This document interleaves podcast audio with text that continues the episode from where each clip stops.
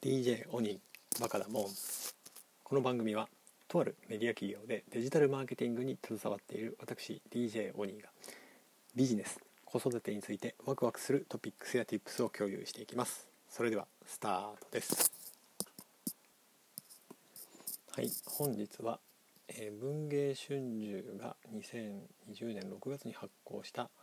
コーポレートトランスフォーメーション日本の会社を作り変えるという書籍を紹介したいと思います。えー、そうですね英語で Japan CX4DX というふうなことも書いてありますね。えー、著者は経営競争基盤代表取締役 CEO の富山和彦さんです。えー、富山和彦さんは、えー、産業再生機構の COO に就任された際に、まあ、金棒などを再建されてその後この経営競争基盤を立ち上げて今やられています。でこの本はですねまさに2020年6月に、うん、発行されてるんですけれども、えー、結構緊急的に出版したものみたいでですね、えー、この本ともう一つの本ですね「コロナショックサバイバル」が前編、えー、こちらのコーポレートトランスフォーメーションが後編という形の2冊をですね、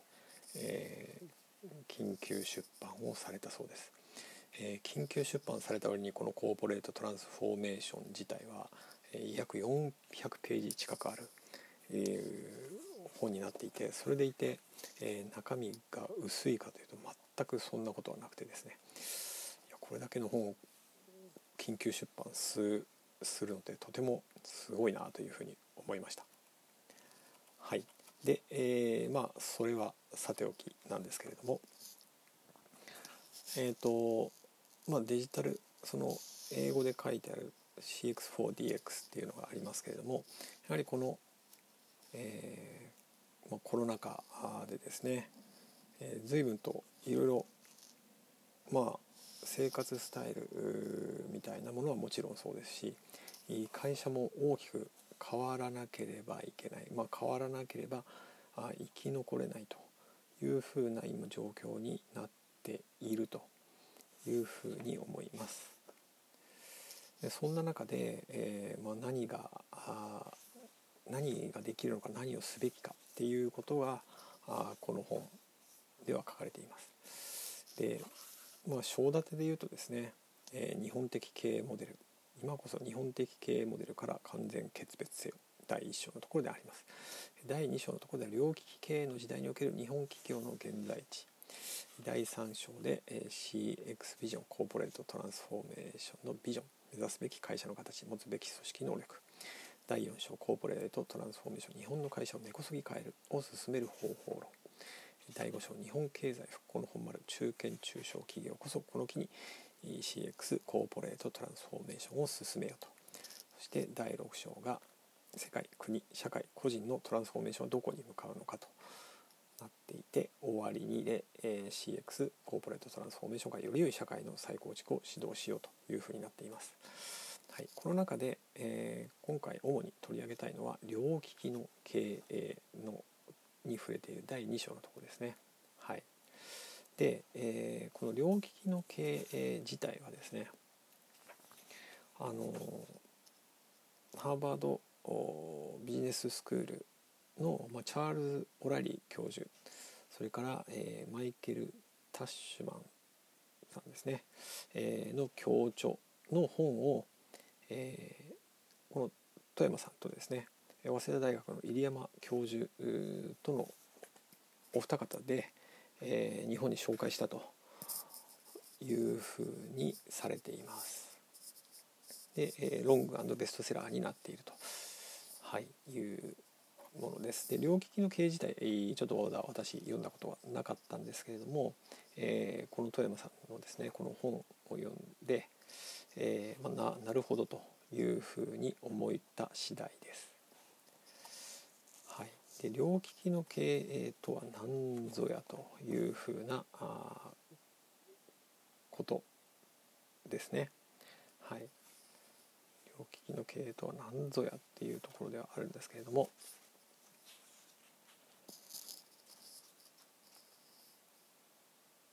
はいそうですねあのー、まあこの前段の第一章日本的経営モデルから決別せよというふうなことを言っていてでこの両機器の経営というところに行くんですけれども、え、イノベーションの経営に関連して、え、デザイン思考の経営とかオープンイノベーションとかあ DX デジタルトランスフォーメーションとかあ、まあ、バズワードが踊っていると。概念的には正しいし重要な意味を持っていると。しかし現実経営それも既存の収益事業を持ちその事業に適応した組織能力を有しその固定費を抱えている企業がイノベーションに対する時頭で分かっていてもデザイン思考に転換できないオープンイノベーションを阻む要因が5万とあるということですね。で、えーまあ、そんな中思い切ってそちらに切り替えるなんてことはあ、まあ、特に日本企業では難しいんじゃないかっていうふうに、まあ、私も思いますし豊山さんも思います書かれています。でこのイノベーションの時代をケースには両機器の経営ということで一方で既存事業を進化進化というのは深く化けると科学進化の方ですねして収益力競争力をより強固にする経営というものとイノベーションによる新たな成長機会を探索してビジネスとしてものにしていく経営の両方が求められるとオラリ教授とタッシュマン教授はこれを両利きの経営という言葉で表現している富山さんは以前からハイブリッド型経営という言葉で同じ問題意識を提唱してきたということです。はい、でこれはまあ日本的経営の中で難しいというふうなことも言いまし申し上げましたけれども、まあ、実はアメリカの古い大企業も苦しんでいるというふうなことはここでは述べられてますね。うん実際イノベーションのジレンマっていう本もありましたけれども、まあ、あれもアメリカの教授が書かれた本ですよね。で、え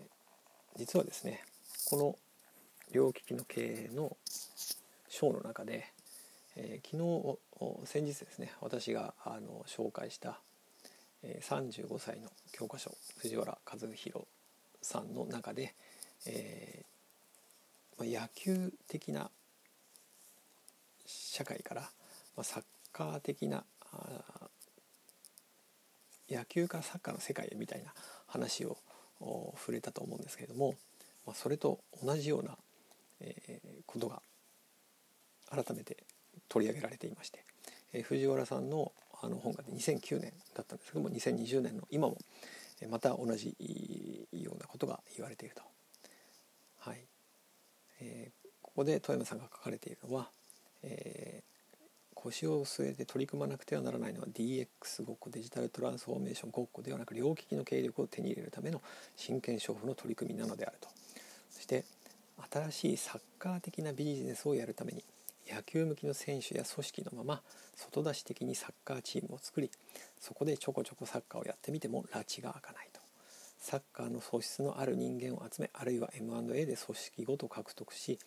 新しいモデルの中核事業中核機能の一つと位置づけ今稼いでいる野球集団とこれから稼いでもらうサッカー集団の両方が共存できるような両利き的な組織アーキテクチャへのと会社の形を作り直さなければならないということですね。はい、ここで厄介なのは今稼いでいる野球型のビジネスをさらに進化深く化けるですねし全身的な改良を行うことに適した組織能力と新しいサッカー的なビジネスを探索し創造し事業化する組織能力との間には水と油のような関係性がある点であると。はい、組織特性で言えば前者は同質的で連続性を持った組織体。後者は多様性と非連続性を前提とした組織体と相性が良いと。いうふうなことが書かれています。はい。まあ、これはまあ、私も会社の中で新しい取り組みみたいなことに関わる機会が、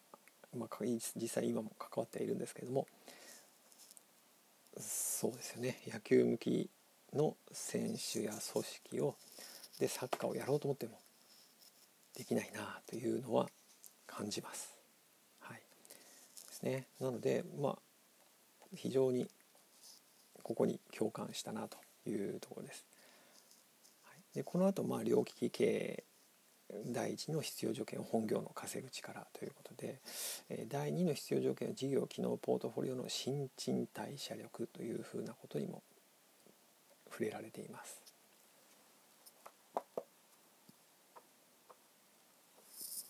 はい、そして、まあ、この,、まあのまあ、終盤ではですね第6章のところで世界国社会個人のトランスフォーメーションどこに向かうのかというところで個人の生き方のトランスフォーメーションっていうふうな話にも触れられていて、えー、一番最後にですね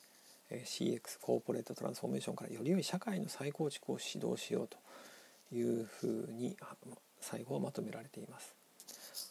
はい、あのー、やはりですね会社企業が儲かるだけっていうよりもそれをいかにしてこう社会に還元していくでそれで社会を再構築していくのかっていうところに最後視点を持ってこられているところがまた素晴らしいなというふうに思いました。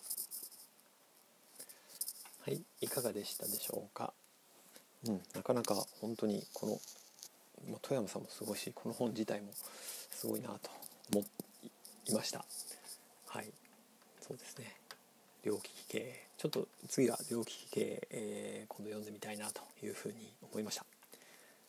はい今日も最後までお聴きいただきありがとうございました。今日もワクワクする一日をお過ごしください。DJ オニーでした。See ya!